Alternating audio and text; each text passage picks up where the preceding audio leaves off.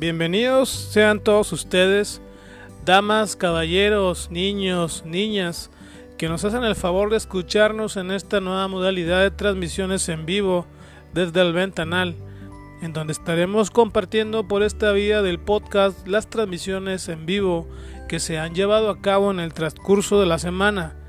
Nuestro capítulo ya número 33, en donde nos acompañó nuestro queridísimo amigo Gerardo Cortés Orozco, gran músico, locutor de radio, eh, viene siendo también promotor cultural, eh, conductor de televisión, escritor, todo un estuche de monerías, mi estimado Gera, donde nos acompañó, ¿verdad?, para compartirnos un poquito de lo que es su trabajo y su historia. Agradecemos también la hospitalidad que nos brindaron en el Semillerito Grill, donde estuvimos ahí usando sus instalaciones para hacer las transmisiones en vivo con mi estimado Jera. Y también agradecemos a todos aquellos que nos siguieron durante la transmisión en vivo desde la página de Facebook, desde el Ventanal. Mi nombre es Miguel Ángel Ortega. Gracias por la compañía y comenzamos.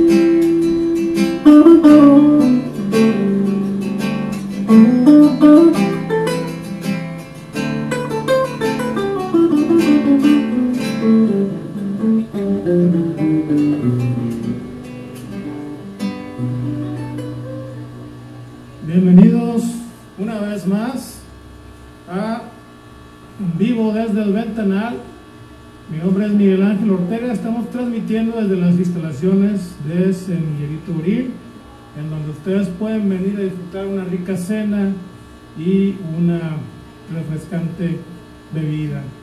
En esta ocasión tengo el gusto, el honor, el placer de estar con un gran amigo, locutor, conductor de televisión, músico,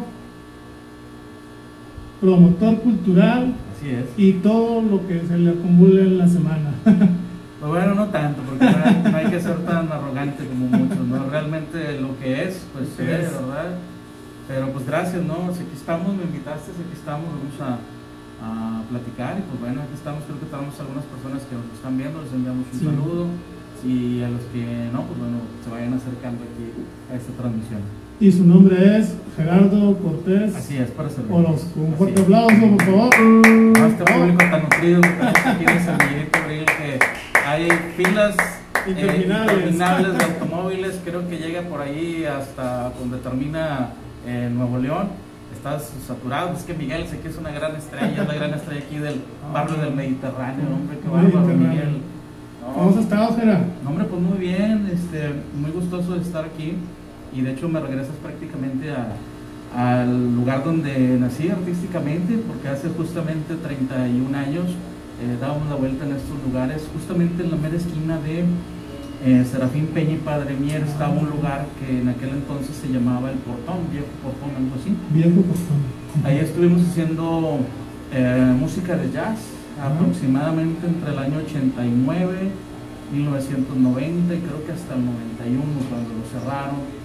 Y parte de esta música, parte de lo que trabajamos, pues ahí nació, porque era el nacimiento de una idea, de un contexto, de algo que sigo trabajando actualmente, que es mi agrupación de jazz, se llama la Sociedad del Jazz, aunque en ese entonces no se llamaba así, tenía otros nombres, la identificación todavía no estaba tan, tan presente como hoy en día, pero pues prácticamente me, me acercas a este barrio del Mediterráneo que siempre he estado por aquí vinculado, mi, trabajo, de mis clases, este, mi, oficina siempre ha estado aquí en este sector. Sin saberlo, Sí, este, pues de repente me fui ya para el chorro, cambios de, de, lugares, de ubicaciones.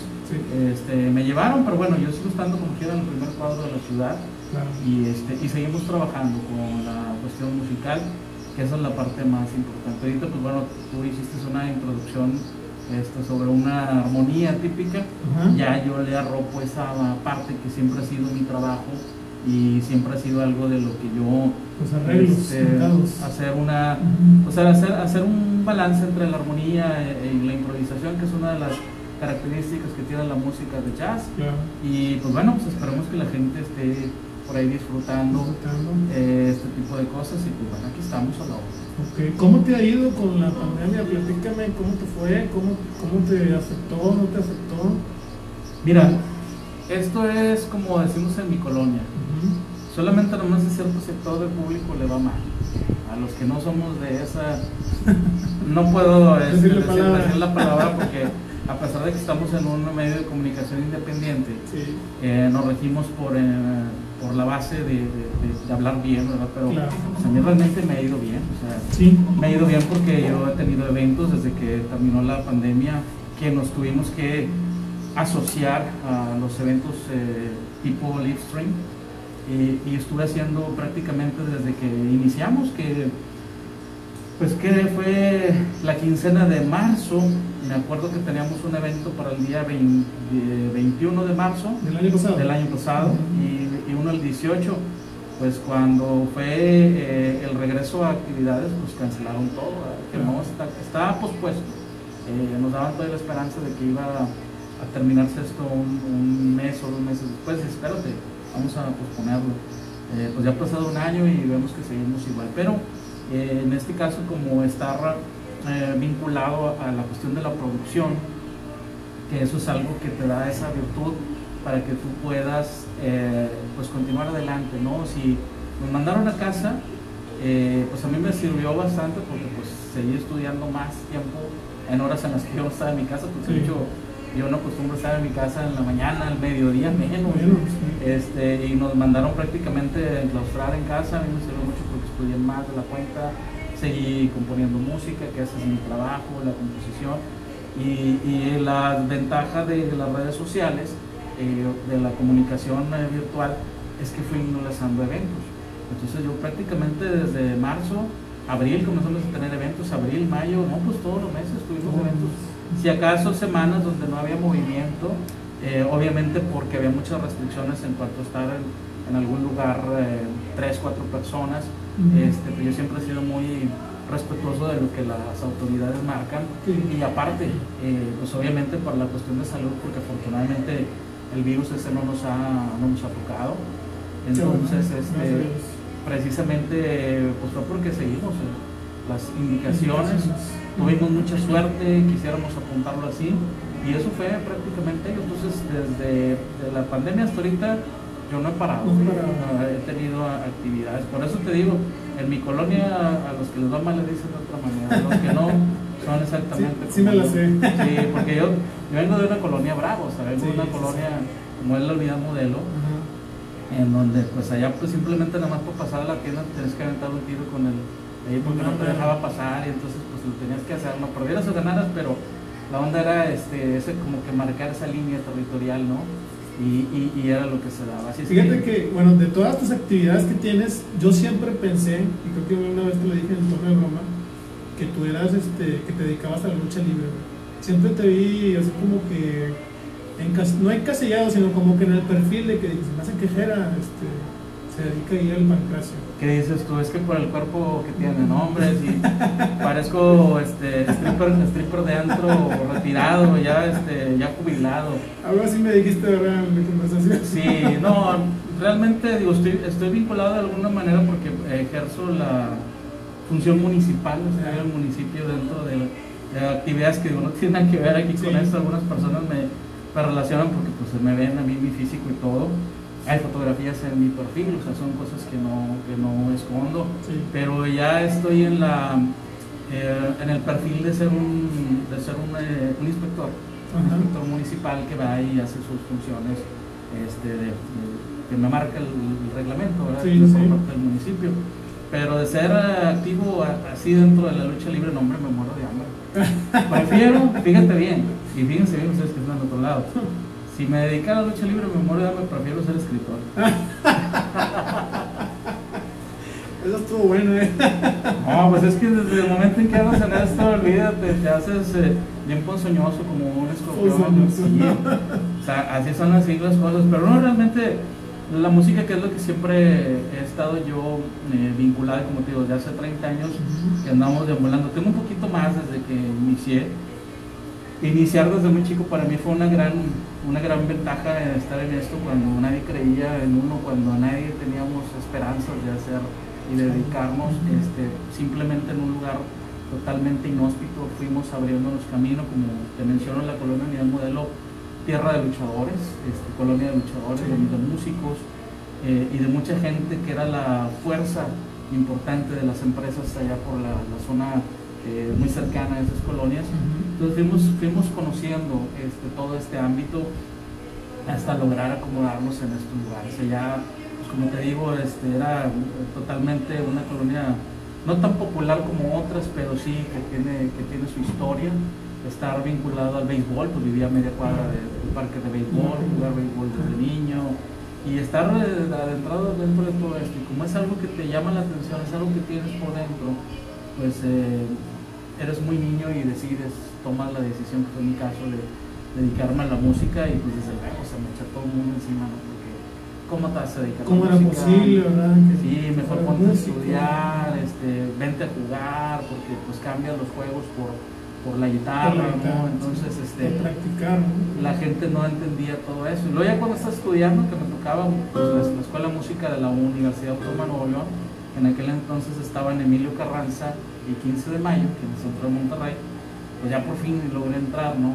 Este, en época de secundaria. Entonces te imaginas en aquel entonces este, llevar los libros de la secundaria en el camión y que ibas así colgado, ¿no? Para irte a la escuela y con las ganas de ir y aprender este, para hacer algo. Ya entrabas a la escuela y llegabas a la colonia y de repente, ah, este toca guitarra, bueno, sácala y, y, toca, las, toca las mañanitas. Este, no me sé las mañanitas, ¿cómo? Estás en una facultad de música. Sí, pero es que yo ya estudio otra cosa. Entonces navegas contra corriente, contra ideas muy marcadas. Culturales, ¿no? También. Culturalmente hablando. Y había que explicarles, ¿no? Pues es que mira, yo toco este, música de Bach, este, música de autores europeos, que a veces no tenía el caso explicarles. No porque eh, tuvieran una línea de ignorancia, sino porque es muy difícil accesarte a ello, ¿no? Este, entonces vas, vas entendiendo eso y vas viendo que, ay, caray, hay, hay, algo. Pero bueno, tú sigues adelante, continúas hasta que te logras. Y, este, y es cuando pues, comienzas a conocer, obviamente, otro ambiente diferente, sin dejar ese, esa colonia, sin dejar esas costumbres. Y este, pues hasta que pues, uno emprende el vuelo, que, que te casas, te, te cambias de la colonia Sí, porque yo no fui de los que me quedé con mi mamá ahí viviendo varios años para no pagar renta. y, sí, no, prácticamente fue nada más muy poquito mientras, mientras te buscabas dónde irte. Sí. porque conozco otros vecinos y no quiero decir nombres, que yo sé que todavía viven con su mamá y están ahí en el, en el cuartito donde nos metíamos antes. y están viviendo con la señora, ya está con nietos, ya están ahí. Pero bueno, cada quien su historia y, y cada quien esto. Pero esto es la parte importante e interesante de esto, que pues hemos crecido, ya han pasado más de 30 años, queremos que sigan pasando todavía otros 30 más, porque se aguanto, Miguel, se aguanto. Yo sé que habías pensado yo que, que yo tenía como 70 años y no aguantaba. vi que te pusiste la vacuna, o sea, no estás tan Tan grande, tan grande, ¿no? No, tengo 52 años, güey. Ah, tocó de los 50. Sí, de los 50. Sí, como maestro no me tocó porque no inscribieron a la escuela donde yo Ah, estoy y me regresaron así como, no, esas, esas escuelas no sirven. ¿Qué caray? Bueno, pues ni modo. Este, hay que, sí, de repente hay que incorporarlas a la secretaría. Pues es que no es asunto mío. Pues. Pero no, este, me tocó la de, las, la de los eh, 50 y este, pues estuvo muy padre, o sea, estaba bien divertido esto porque pues es ahí donde te encuentras, este, obviamente con una generación, este, de hecho no, no lo pude creer porque enseguida de mí Miguel no lo hace creer, pero estaba una chica que no parecía tener 50 años. Yo no le quise preguntar su edad porque se ven así como esas chicas como de hoy en día, así como Pues no pop off, no fifi, pero muy así, porque pues más viendo y a decir, oye, no creo que tú tengas 50 años, pero no, hombre, donde le preguntas ahorita me va a decir, ya ves cómo andan hoy en Este día, no, me va a decir, no, este me andaba acosando, ya- sí, ya me, ya me quería llevar ahí por Zaragoza, y, y- bueno, yo te digo porque una prima es la que acostumbra ir ahí de Zaragoza y Madero, Ah, no sé exactamente qué haya, no sé si cobran 300 pesos el cuarto, pero yo sé que anda por Ah, ahí. Entonces, esa es la situación que a veces dices, pues oye, hay personas que a veces no aparentan nada. Por ejemplo, tú, tus 18 años, ¿no? No, no, de hecho tengo 29. Ah, caray, no, pues fíjate, esos, esos 10 años no se te notan, Miguel. Pero eso es muy bueno de esta parte porque la música te mantiene vigoroso, te mantiene sí. joven, activo. Sobre todo la mentalmente, ¿no? También, o sea, te Sí. ayuda mucho a estar. Y espiritualmente, que esa es la situación, nuestro alimento espiritual es, Sí. es fundamental. Entonces yo creo que podemos llegar a una muy buena edad sin que se nos note tanto, ¿verdad? Exactamente, sí. Este, ya nada más cuando de repente llegas a algún lugar y este, pásale señor, ya te empiezan a acercar el, el carrito eléctrico y todo. todo, bueno, son cosas que uno no. HB, así que Sí, de repente así, oiga, es que ustedes, no, yo todavía puedo caminar. sí. Ah, Oiga, no le interesa eso de paquetero y empiezan ahí. Pero bueno, esas son cosas que, que tenemos. Pero al final de cuentas, este alimento de la música, de la literatura, fíjate, cuando yo comencé la literatura, comencé de una forma accidentada por un, amigo de, pues, de toda la vida, de allá de la secundaria, allá en la colonia. Cuando nos acercábamos a, la cuestión de la literatura, él era el que estaba un poco más en contacto que yo. Yo estaba un poco renuente de eso y yo estaba más en la cuestión musical que era que yo no- nos retroalimentábamos mutuamente.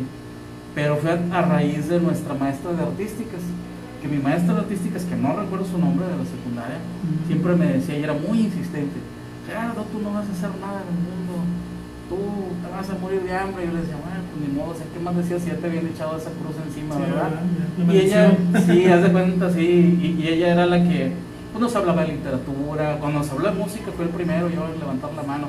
Dijo, no, pero tú no, yo, pues haz de cuenta sí el castigo por, porque pues yo era así como que el más intrápido de todos, ¿no? el Y- rebelde. Exactamente, entonces este, fue ahí cuando ya empiezas a tener contacto con la literatura y con la, la música ya lo tenía yo por otros lados, ¿verdad?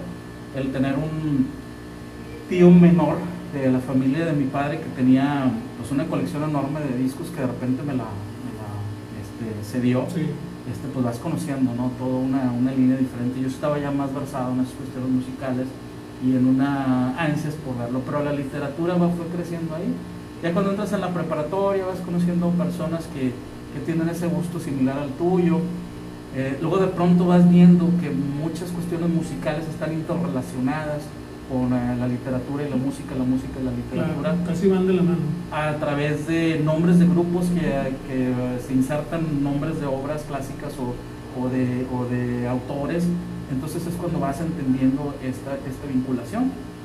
Y vas creciendo y vas a- adentrándote en situaciones este, que pues ya pero cuando acuerdas ahora sí que pues ya estás hundido ¿no? en toda la cuestión literaria, que es lo que ha sucedido. Y te digo, luego de repente pues sales de la colonia, vienes al centro, que en aquel entonces este, pues solamente existían eh, pocos lugares donde se departía la cultura. Uno de ellas era Arcali, allá por la zona de Abasolo, si no me equivoco. Un lugar eh, como este, así, bien pintoresco, Sí. pero era un lugar que eh, se armaba eh, la onda literaria y musical. Porque gente que llegamos, hey, ¿qué onda? ¿Qué traemos? Y no, pues iban y traían cosas, en aquel entonces no existían los supermercados como ahorita, entonces había que ir a alguna tienda y comprar papitas y refrescos y, y líquidos este, de cerveza y demás. Y ahí empezaba, no, pues es que yo escribí este texto y saqué esto, ah, vale, qué Empezaban a interesante, ¿no? Se empezaba a compartir todo eso y empezaron, oye, pues fíjate que traigo este libro y que, y comenzaba uno, o sea, la interacción este, literaria y yo, nosotros que traemos la música, digo nosotros porque nada más compañeros conmigo, ya empezamos, ah, pues traemos estas canciones, en aquel entonces sí era muy común tocar los temas que estaban circulando en ese entonces, entonces comenzabas eh, a hacer esa interacción y se ponía bien interesante. No es para nada lo que, existe actualmente, ciclos de lectura, este, lugares este, muy especializados para, dar plataforma, este, no, no existían en aquel entonces, era un mundo pues, totalmente culturalmente de comunicación muy arcaico, ¿no? Es como comenzabas poco a poquito a, entrar dentro de esto. Y pues bueno, la gente que circulaba en aquel entonces, a mí me tocó eh, pues ver, inclusive ya después que pues, te acercara a sus lugares, don Andrés Huerto, uno de nuestros este, poetas más, eh, eh, pues yo le tengo un aprecio muy especial, ya fallecido don Andrés Huerto, porque pues me acercaba a la fonda de Andrés, que de hecho ya por los años 80, él, yo lo conocí porque nos acercó, nos iba a contratar. Te voy a contar una historia porque yo tocaba, aunque no me lo creas Miguel, pero yo en el año 1984, dejaron así, Miguel ya no había nacido. ¿Cuántos años tenías? Ah, tenía como unos 8 años. Ah, entonces me veías a mí tocar en Codazos. Yo tocaba en Codazos en aquel entonces, toda esa serie de programas de, de Televisa, este, Codazos esta mañana, con toda esa, esa generación de gente de Televisa. Que era Televisa. Que era Televisa en, aquel, entonces. Este, o era, o era, no me acuerdo si ya era cadena televisora del norte, ahí, ahí tengo ahí esa duda, pero bueno era en aquella época, por nosotros traíamos un grupo de serenatas, porque fíjate cómo son las cosas. Estás estudiando música y resulta de que pues tienes tu amiguita, tus, compañeritos que sales ahí a pasear y lo que tú quieras, y de repente, este, oye, pues que, toca una canción, y pues tocabas lo que traías en aquel entonces, en aquella época esa generación era eh, Iron Maiden, Judas Priest, lo que yo escuchaba y lo que yo tocaba, Black Sabbath y Led Zeppelin y Jimmy Hendrix y pues ya se hace una reunión y pues le decía, no, es que eso no. no son comerciales. No, son, no, no las sabemos. no, sé, no sé quién las canta. Sí, luego de repente, y de cuenta así como al raro. sí, sí, sí. ¿Qué es lo que sucede? De pronto comienzas a juntarte con gente que, que sabe canciones de boleros, de, de baladitas, y dices, no, pues aquí no les voy a pegar. Porque eso es un, es un poquito penoso, ¿verdad? Que, que pues te dicen, eh, esto está estudiando en la escuela de música, está estudiando carrera. Hombre, pues te echaban así el compromiso ahí, ¿cómo explicarles? Y, ¿qué tocas? Y les tocabas algo y todos así. Pues qué bonito suena, pero no lo conozco. pero no lo conocen. No, o sea, entonces eh, me adapté a eso, conocí mucha música y pues de repente a mí se me ocurrió que siempre ha sido muy ocurrente estar, formar una agrupación de, de tríos de serenatas. Ah, serenatas en aquel entonces. este, acostumbramos el 14 de febrero y 10 de mayo ir a televisión y yo tenía un vínculo ahí en televisión, fue cuando yo comencé a a vincularme con la gente de televisión, no trabajando, sino colaborando, y fue ahí donde empecé a conocer todo ello. Y pues llevaba el grupo, éramos eh, jóvenes en aquel entonces, yo tendría 14 años aproximadamente, 15 años, y, este, y pues nos íbamos a tocar ahí, entonces eso le llamaba mucho la atención a la gente, a toda la gente adulta, que se mira qué bonito se ven muchachitos, este, cantando así, cantábamos este, el clásico sí, y Página Blanca, pero regalos y el Día de la Madre, todo ese tipo de canciones, ¿no? Y participábamos en, los eh, grupos donde se ejercía esa música, que en aquel entonces era el Club Románticos, que tenía don Fernando Ferrara ahí en enseguida del Residence, en de y Matamoros. Ahí nos llevaba, porque eh, uno de los que estaba miembro del grupo, su papá, ahí tocaba con el trío, para decir, eran señores. Y pues nos, llamaba, nos, nos llevaban. Y participamos en un em, sinfín de actividades en ese club romántico, eh, en el club de tambo, en la Plaza Santa Isabel, y en muchas actividades aquí cerquita, en el Instituto Mexicano Norteamericano de Relaciones Culturales. Por eso tengo que me acercas a lugares donde en aquella época pues, teníamos que homenajes que Agustín Lara y a, toda esa generación, pero nosotros pues éramos jovencitos, ¿verdad? Yo lideraba eh, a esas agrupaciones y la idea pues era eso, así como que hacer natas y trabajar, este, y eso es lo que me daba porque pues de pronto te encuentras en eso. Que llegas a una fiesta y de repente, ah, pues ya me sé página blanca, ya me cantabas y le tocabas y te acompañaban los demás, tres regalos y pues ya, o sea, entrabas dentro de nuestra idiosincrasia, y nuestro folclorismo, que es básico que en nuestra sociedad. Y fue así como me acerqué y conocí muchas cosas hasta que pues bueno, vas cambiando, vas girando a otros, a otros menesteres y que eso es lo que pues, te hace crecer, ¿no? Al final de cuentas es parte de nuestra cultura y que también se interrelaciona con la cuestión poética, porque muchas de las letras de todo ese tipo de escritores, exactamente, Roberto Cantoral, sí. Agustín Lara, por mencionar solamente algunos, pues vertieron una poesía muy romántica y en ocasiones muy, este, muy especializada. Por ejemplo, el caso de, de Reloj, ¿verdad? que es uno de los temas este, emblemáticos de nuestra sociedad romántica. Lo tocábamos nosotros en aquel entonces, no entendíamos qué era. El reloj no marca las horas, porque voy a enloquecer. Ella seguirá para siempre, ¿verdad? Pues uno pensaba que ah, pues es para la novia, para el esposo y todo, ¿no? Resulta de que el maestro lo compuso a su madre, que se enteró de su fallecimiento. sí, sí. Y, este, y pues eh, por eso hablaba de eso de reloj de tu camino, porque tu vida se acaba ya la estrella que alumbra mi ser. Ahí dice que es su madre. Pero no lo entendíamos nosotros en otros. ¿Cuál se sabe? No, pues que el reloj, ah, pues sí, cántala porque está muy padre, para que no se detenga el tiempo y mi amor hacia la persona que yo tengo en aquel entonces, que en balcón, así vamos a tocar y estabas tocando así la serenata, ¿no? Así en muchos lugares.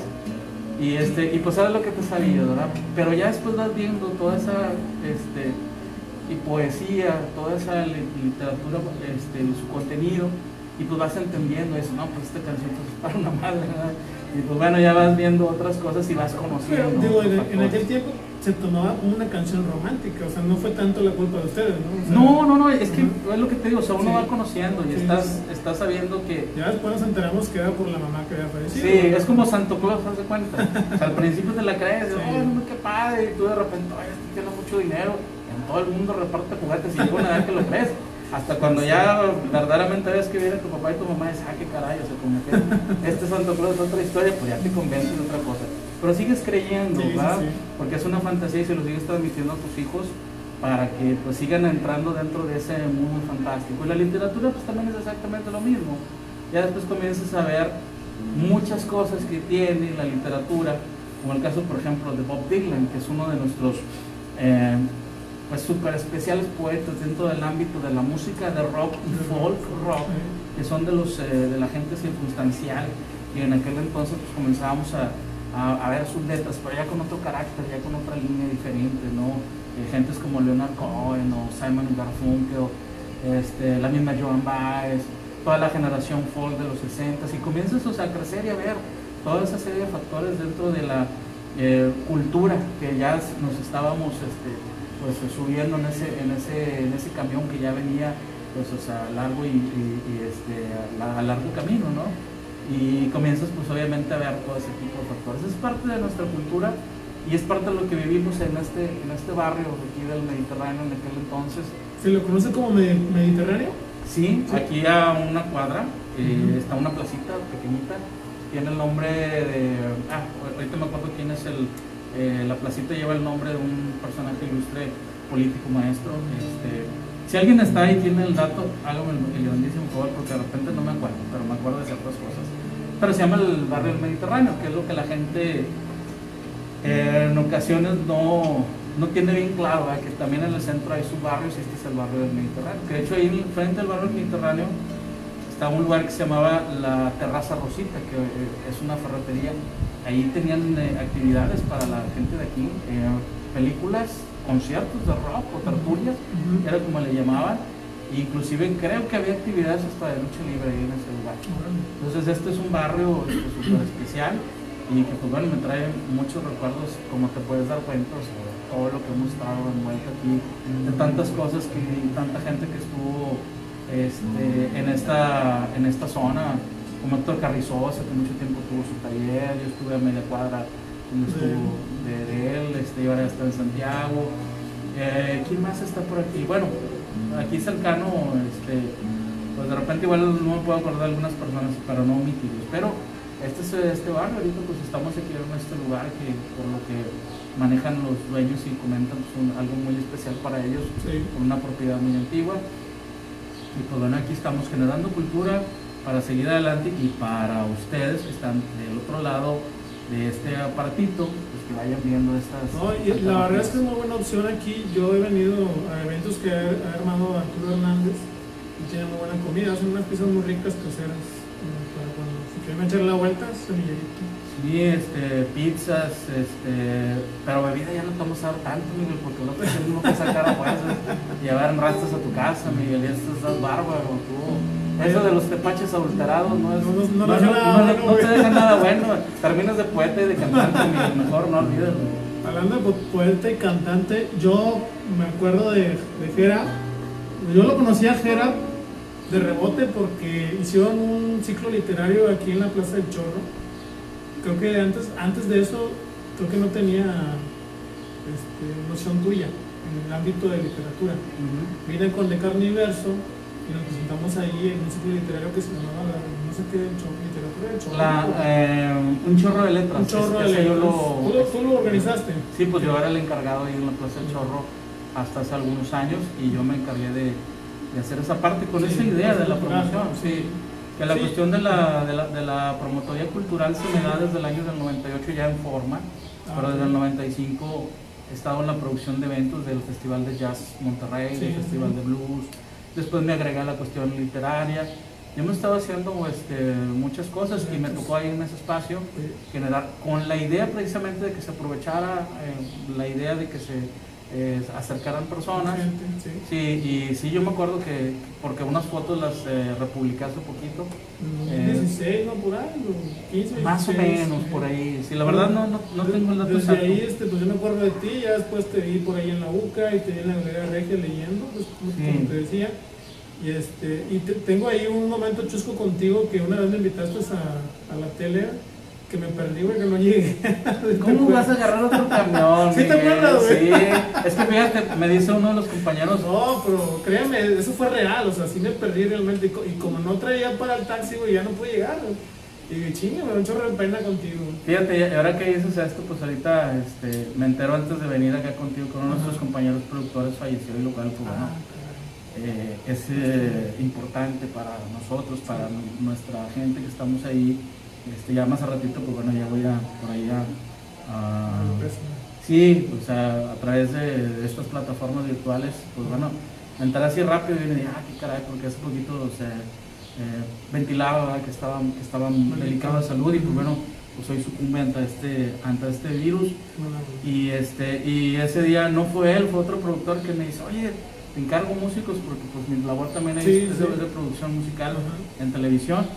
Y tú que traes gente, y me fíjate lo que me dijeron, Miguel, nomás para que veas el- la piedrota que Se, echaron. se me fue la oportunidad de ¿Tú qué dices? No, hombre, ahorita estuvieras en la, en, en la voz eh, senior, ahí fueras ahí, pues.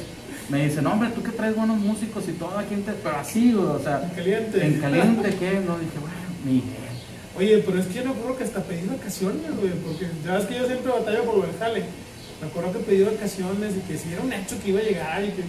Pero neta me perdí bien feo.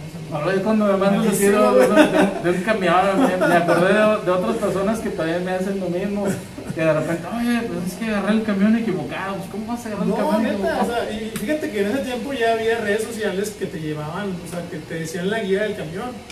Pero yo, yo estaba segurísimo que había agarrado el, el, el ide- o sea, el ideal, ¿verdad? No, y luego de, de repente, pues, bueno, sucede que, que esas son de las eh, peripecias que uno como productor de repente Sí. cae. No, pues ni modo, yo le mandé ma- a hablar a John Manuel Serradi me- no fue Miguel, no, ese Miguel desperdició su oportunidad. Ah, la tal Arjona esa que Sí, venga no, suplirlo, dile que venga aquí a suplir. No, pues yo, tú sabes que yo no batallo por Sí, esas ¿verdad? cosas.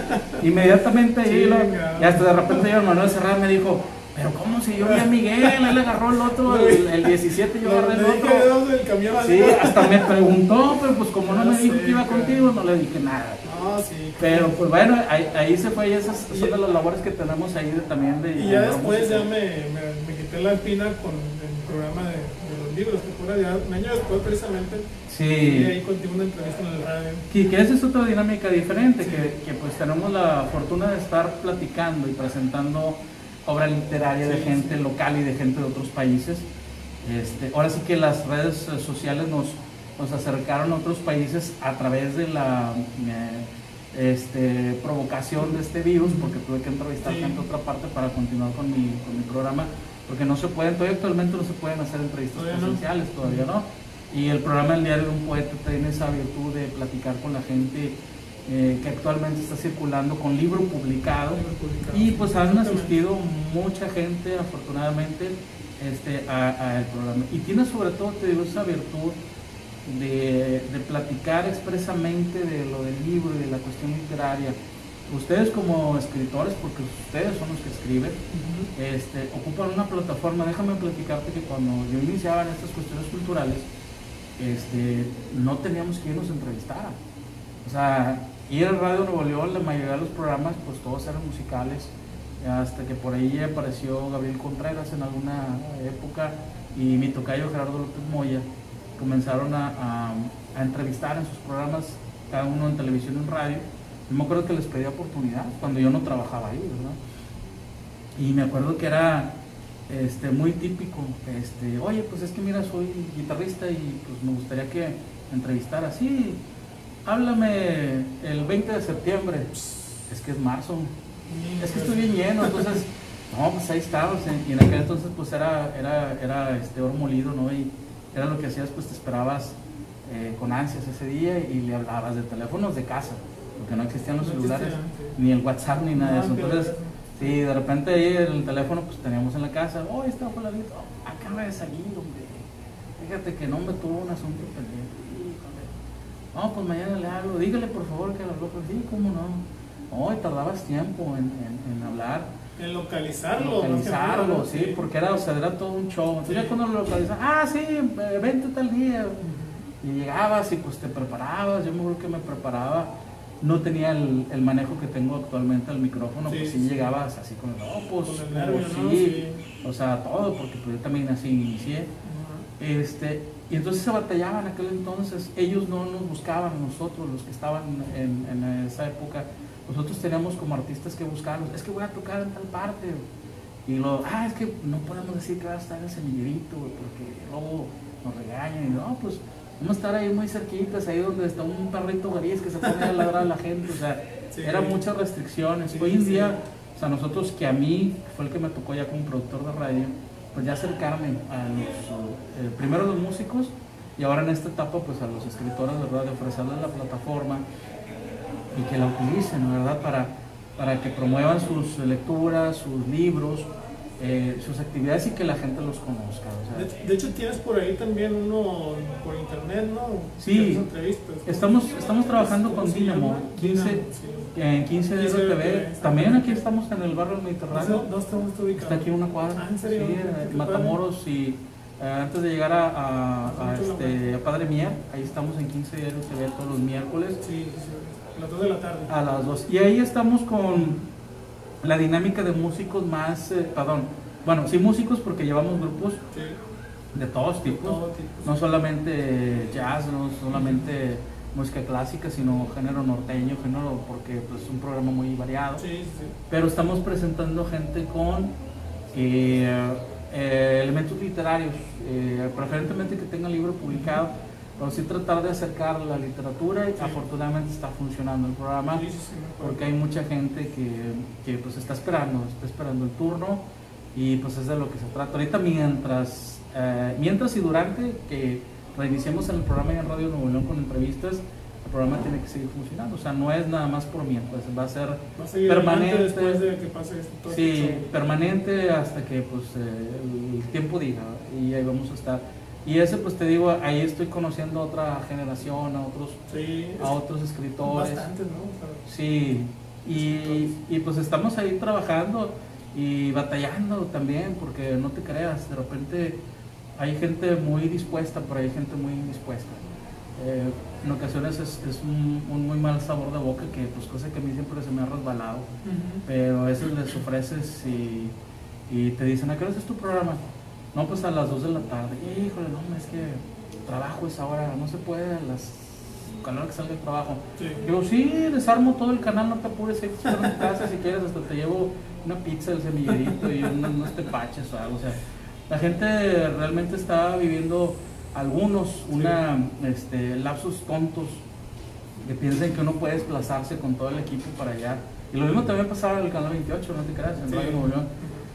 Porque ya los programas eran más temprano, eran en la mañana, y de repente, ¿qué es este programa a las diez y media? Unos, ay, es que, este, apenas me ando levantando. Sí, pues, Y así, no, mano, pues este, discúlpame, pero Cañón. el programa no, no, no puede ser a la hora que tú quieras. Oye, no, se puede como a las 8 de la noche, o sea, piensen que uno vive ahí todo el día, güey. O sea, y nosotros tenemos horarios y la televisión y la radio es muy estricta y tienen sus horarios horarios, sí. y no Y se puede. Y aparte te digo, lo, lo que de repente trastoca mucho eso es que uno los busca. Y uno los busca, yo los busco siempre con la idea de hacer difusión, de hacer trabajo. O sea, a mí no me pagan más ni menos si los llevo o no los llevo. Ujú. Simple y sencillamente ese es mi trabajo porque como que la naturaleza de ser promotor cultural te lleva. Si tú tienes una plataforma, utilízala. Afortunadamente he conocido muchas personas este, que así lo ven también y de pronto llegan eh, situaciones que ellos mismos eh, pues manejan, ¿no? Es que es- esto hay que hacerlo. Ahora, es una vez ay, que te voy a convocar, ya después puedes seguir dormido si tú quieres. Sí, sí, sí. Sí, y pues todos tenemos trabajo, yo lo sé, y hay trabajos muy complicados. Hay, por ejemplo, un- una persona que me dijo que no podía ir porque en su trabajo con su dedo índice tapaba el- un agujerito y no podía quitarse ahí porque su relevo viene y haz de cuenta que hacen ahí hasta las 7 y ahí estás, entonces no se puede mover. A esa persona sí lo entiendo. No, porque olvídate, te imaginas ahí, explota, todo el, explota todo el universo y, y inicia otra supernova y, Sí. y no, realmente así le dije, no, no, mano, déjalo así porque no, después este, Miguel no va a poder hacer su programa y no, no, No te queremos muevas". otro Chernobyl aquí. Sí, sí, sí, no. Pero de repente te digo, hay personas de que, no, hombre, sí, a qué horas y Sí. vamos y lo hacemos y todo. Y realmente es lo que ocupamos. Este, la promotoría cultural tiene que ser contagiante. Porque si nosotros queremos tener un espacio donde vayamos a leer lleno, nosotros tenemos que contagiar a la gente. Sí, con este Tenemos virus. que invitar. Sí, o sea, oye, ven y vamos y, y estamos y la lectura y todo, este, que la gente ya no se quede con esa idea, porque realmente somos bastante insistentes y reiterativos y cualquier adjetivo que tú le quieras acomodar, de que en México no se lee esa propaganda, hasta nosotros mismos la propagamos, la distribuimos, porque llega alguien a Como, veces... como consuelo de que no, es que no es mi culpa. Sí. es que en México no se lee. O sea, en México no se le... Y, ¿Cómo y- vamos y a tú, le, y, y tú le asientas y las personas otras se la creen. No, o sea, debes de cambiarlo. Realmente la cuestión de la literatura y el arte en general tiene que tener ese factor de que olvídate de eso, o sea, ya no le des promoción. Y en México sí se lee. Y te vas a dar cuenta que vas a contagiar a los demás y se la van a creer, porque eso es de lo que se trata, encontrarte incautos que digan, oye, en México sí se lee. De de hecho, yo he estado, siempre lo digo, he estado en algunos grupos de, de escritores que no son de aquí de Monterrey. Y la gente se sorprende porque aquí sí hay lugares donde se lee. O sea, no sé, para, no sé, otros lugares, por men- mencionar a uno que no es, ¿verdad? Por decir Puebla. Este, hay muchos lugares que en, en Puebla se llega a leer, tienen sus, sus peñas, no sé cómo se les llama, sus auditorios, pero así en ciertas partes en el sur no tienen esa facilidad. O, o- o, por ejemplo aquí en Monterrey llegó un momento en que en cada esquina teníamos un lugar, ¿no? No sé si te acuerdas cuando estaba Cronopios, cuando estaba eh, Vers- Vers- ¿cómo se llama? Versus Salazar, muchos lugares en donde sí se exponía la poesía como tal. Y bueno, y, y- y hay que aprovecharlo, ¿no? O sea, dando nuestro, nuestra buena publicidad. Sí, definitivamente. Pero fíjate que eh, probablemente a lo mejor falta un poquito de información porque yo sé que la gente de Lázaro Cárdenas, Michoacán, tienen un, un festival. Este, Ah, no, por, por decir un nombre, Sí, o sea, pero sí porque hay tocó mucha gente en el sur. Que están eh, prácticamente, este, ahora sí que se puede decir que contagiados de literatura, porque tienen mucha gente incluso hasta en comunidades en donde no piensan, no, pues aquí que van a saber literatura, o sea, todo No, es y en llegas y base... dices, wow, o sea, está Sí. mejor que en Monterrey. Sí, pues yo, yo, yo creo de todo, porque yo creo mucho en, en mi tierra Sí. y yo creo que aquí se puede y se tienen muchos elementos, pero falta que todos ya salgamos de esa apatía de seguir insistiendo, o sea, es decir, ya no digas eso, di que realmente leemos, di que realmente tenemos espacios culturales para que lo que Cambiar el chip. Exactamente, o sea, tienes que cambiar completamente y creo eh, que ahí todos esos factores nos pueden ayudar bastante a estar viendo todo este, todo este factor que es importante para nosotros. Claro. ¿Tienes un comercial? Lo que me Sí, claro, mi estimado Rafa. ¿Cómo están? ¡Bravo! Rafa? ¿Qué dice? Bienvenidos, caballeros. ¿Cómo No, están? hombre, pues aquí estamos. ¿Cómo estás? Tenemos aquí de nuevo. Refrigerio, caballero. Ah, pues una limonada, si me Limonada, hace favor, sí. Sí. Yo, yo le había pedido un tepache, pero Miguel dice que, que los tepaches aquí no, no, no, no ¿Cómo no? Ah, qué caray. Miguel, me hubiera pedido. Gracias, Rafa. No, Gracias. aquí estamos cualquier cosa y... pues, Saludos a la no. cámara ahí para Ah. la gente que nos Sean ve. bienvenidos, cualquier cosa aquí estamos, Semillerito Grill, Juan Ignacio Ramón, Serafín Peña, a dos cuadras de la Purísima. No, al Mediterráneo, que vengan aquí, la verdad. El Mediterráneo por aquí, ¿verdad? Me he trabajado toda mi vida. No, qué bueno, ¿no? Pero aquí estamos, aquí somos vecinos. No, pues, sean bienvenidos. Gracias. Gracias. Gracias, gracias. Oye, saludos, Miguel, saludos de ahí. Por eso no está adulterado, Miguel. No, no, no. Ah, no, no, porque ya, ya no te conozco, Miguel. Entonces acá, yo ahorita me lo voy a. Un me- mejoralito para que te caiga mejor. ¿Qué dices tú? Ahorita que ya está, este. Estás vacunado. no, ahorita que ya está legalizada, dices, ahí le eché un- unas, unas ramitas para que fermente. Unos 20 gramos. Sí. No te creo. Vamos a tratar de hacer buena publicidad. No, no, no pero- es cierto, muchachos. Bueno, es que no, no- digo, nosotros no, no, no, no es eh, la intención, pero pues dentro de la literatura, dentro de la música, siempre se ha vinculado ese tipo de situaciones. Este, no somos promotores definitivamente, pero sí debemos de, de- de tener esa opción, que es lo que nos permite la cultura, eh, tomar esa decisión de tomar o no tomar las cosas este, por convicción, por gusto. si Fíjate, quieres. te voy a comentar así rapidito. Yo tenía un conflicto con mis papás cuando yo empecé a tocar la guitarra. Yo empecé a tocar la guitarra en un coro de niños. Fui creciendo y, y fui tocando la guitarra. Lo que tú ya sabes, lo que eran los boleros, lo, lo tranquilo, lo, la balada. Pero ellos me decían, es que yo no quiero que, que seas músico, porque los músicos se, se- se emborrachan y se drogan. O sea, a veces la cultura nos hace ver cosas que no son, ¿verdad? Sí. O sea, a mí me pasó exactamente lo mismo. y, y yo, y yo, yo mamá, yo le decía a mamá, pues yo ni tomo, mamá, o sea, yo nu- nunca he tomado realmente. Entonces dije, no creo, o sea, yo prefiero regalar una, una coca bien helada a una cerveza. Y, y a mí me daba risa, ya grande me daba risa. Le dije, no, hombre, qué chingado voy a tomar. Yo, pues, no, no me late la cerveza, sí me gusta y todo, pero no para estar en- todos los días Sabes de tomando lo y que te pierdes. Ahorita nomás porque es ley seca, pero. No, Ah, sí es cierto. Le sí, sé no, razón. digo, yo en mi casa tengo guardados ahí dos de de las de litro porque es, es, es mi dieta. Pero bueno, a mí también, a mí también me pasó algo, algo parecido, Similar, sí. algo así, exactamente. Este, mi mamá me dijo, no, hombre, te vas a morir de hambre. Y pues no, hasta ahorita como bastante muy bien. Bastantito, gracias a Dios. Sí, me dice, no, me te vas a hacer este eh, Alcohólico. tomador. Pues no, hasta ahorita no he tenido porque yo bebo cuando quiero, cuando Sí, no sí, quiero. no digo, o sea, exactamente. De hecho, esa es una de las cosas que también se da, que dentro de la música, eh, cuando tocamos en bares, eh, yo no bebo cuando estamos tocando, yo bebo al final. Al final de- A pesar de que nos ofrecen, algunos compañeros sí lo prefieren, yo no.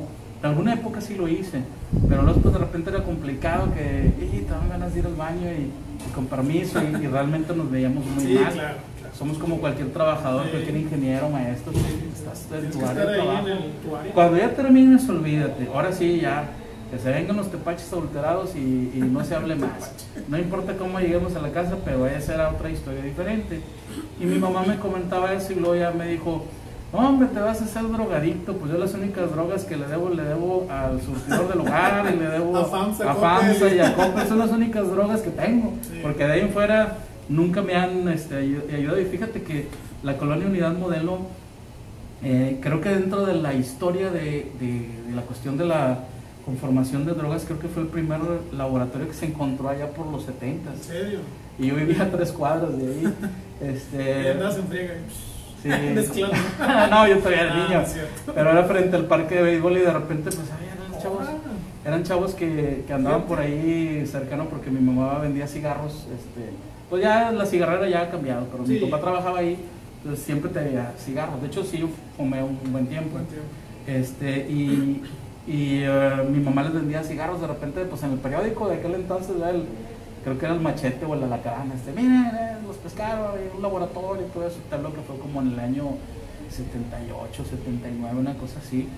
Entonces, este, pues fue impresionante, ah, es un laboratorio ahí, de hecho, fui a- hace algunos años a la colonia y me tomó una foto ahí, pero se me olvidó subirla a Facebook donde así, aquí atrás fue un laboratorio de metanfetaminas en los Sí. 70, porque es un lugar histórico, aunque, aunque no lo quieras. Este, pero de drogas, prácticamente era una colonia que también estaba sumergida en mucha problemática de drogas, mucha problemática social. Y aún así, a pesar de que tú la veías, de que la olías, de que ahí pasaban, no, no pasaban acá los, eh, ¿cómo se dice? Las, eh, eh, los embalajes así en, en cinta canela, no, pasaban las bolsas este, de plástico ahí, entonces uno las veía, pero uno tomaba la decisión de, de utilizarlas y no utilizarlas, exactamente, ¿verdad? Y pues te das cuenta que es una pérdida de tiempo, digo, al menos en mi caso a mí me tocó que eh, tener la oportunidad y la fortuna de decir, no, pues pierdes el tiempo porque veo a mis vecinos, este, los veía y decía, no, pues prácticamente están perdidos, ¿no? Y pues uno tenía una misión en particular que era la música, a pesar de que la música está hipersaturada de músicos que pues fallecieron este, por excesos de drogas y los siguen existiendo, te encuentras en ello, te encuentras una inmensa mayoría de escritores, pero pues bueno, vemos otros que somos un poquito más light, este, que vivimos otras cosas diferentes, este, y pues nos toca vivir, eh, son, eh, es el mismo camino, nada más que pues vamos en distintos vehículos cada uno, cuando sí. comienzas a, a entenderlo.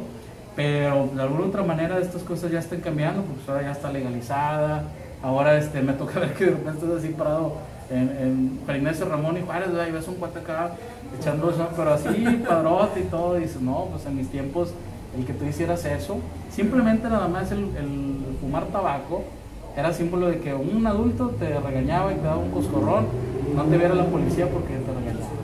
Sí, y hoy en día, bueno, ya han cambiado las cosas para bien o para mal, pero bueno, creemos que nuestra sociedad pues, va a tener que seguir el curso que le dictamine eh, la misma sociedad, eh, la misma educación y que nos lleve a otras cosas. Sin embargo, te digo, a través de la música, con la literatura, pues nos encontramos con, con muchos elementos que nos uh, conforman nuestra vida y yo creo que eso es lo que los transmitimos a las demás personas. Por ejemplo, yo no me he quitado el cubrebocas y yo no digo porque Miguel se lo quitó, pero aquí tenemos que ser responsables de lo que aún así, este, a mí ya me vacunaron, y si a Miguel todavía no lo vacunan, y Miguel se quitó el cubrebocas. Somos responsables, ¿todavía no te vacunan? Todavía no Miguel, pues es que tienes 18, tú vas a los últimos. Sí, fue bien. A Benito Rosales, a Benito Rosales fue de los primeros que vacunaron. Es, creo que ahí nos está viendo, Sí, ¿eh, Benito. está bien. Salúdanos, Benito, saluda, mueve la mano. Este, y esto es este, porque la responsabilidad que tenemos en estos medios este, de platicar, aunque sea un medio independiente, aunque Pero sea un bueno, medio. estamos al aire libre, o sea, tenemos Sí. el riesgo es muy poco realmente. Sí, pero yo prefiero en ese caso sí hacerlo, porque aquí hay personas mayores. Ah, bueno, si entro, sí somos, lo pongo. somos Sí, portadores sí, y, y tenemos que estar dentro de todo aquello. Por eso es esa, esa parte ¿no? que nosotros mismos tenemos que La hacer. verdad es que no quiero hacer compañía política, por eso me lo quité. Ah, hombre, pero pues al final cuentas yo también ando así, mira, yo, y yo no hago campaña política. De hecho, hay esa manipulación, ya ves que salió eso de los tenis. Nunca Ah, publiqué yo nada, nunca publiqué yo nada así en el Facebook porque por lo mismo es que, o sea, debemos de ser muy ecuánimes en todo, o sea, no les sigas, no les sigamos el juego. O sea, nosotros seguir haciendo las cosas porque es lo que ellos buscan. Y yo te aseguro que si nadie de los que estamos, algunos presumen de ser muy intelectuales y se ganchan en eso, si nadie le hiciéramos caso, esas personas Pasaría pasarían desapercibido, como tanto. Pero vivimos en una sociedad que se gancha muy Y sobre fácil. todo en las redes sociales. Sí, y ahorita que las redes sociales es prácticamente el vecindario peor que el del Chavo del Peor, 8, fíjate. peor que el de la familia Peor. Burrón y peor que el de mi tía que vivía allá por el lado de la, de la colonia Caracol, que olvídate, no, hombre, ahí eh, las personas se, se echaban acá un grito caso, pero los mira, ¿qué andan haciendo? O sea, de esas cosas que pasan hoy en día. ¿Quieres tocar algo, Una rolita. Ahorita me hiciste recordar.